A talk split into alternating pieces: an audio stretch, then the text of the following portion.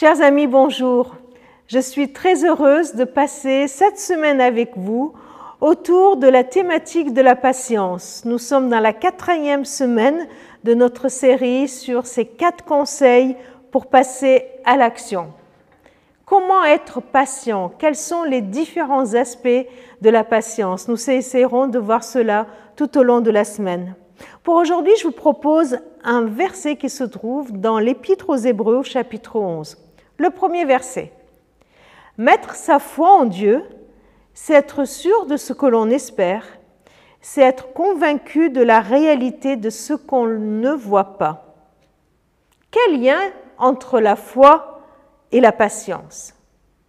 Si la patience, c'est notre état entre le moment où on s'attend à voir quelque chose et l'obtention de cette chose qu'on attend, entre le moment où, euh, on veut une solution et le temps d'attente pour obtenir cette solution, eh bien là, il nous est parlé de foi et il nous est dit comment nous pouvons attendre, attendre, être dans cette attente.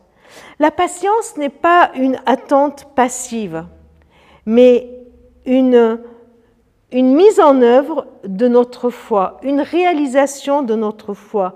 Croire, non pas dans les circonstances, dans les probabilités que ce que nous attendons va venir, ou calculer le temps d'attente que nous pouvons avoir, mais non, attendre avec patience, c'est attendre avec foi.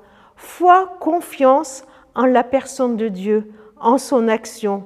Croire, c'est être sûr de ce qu'on espère. Croire, c'est une attente patiente. Alors du coup, voilà le lien entre la patience et la foi. En gros, pour avoir la patience, il faut aiguiser notre foi.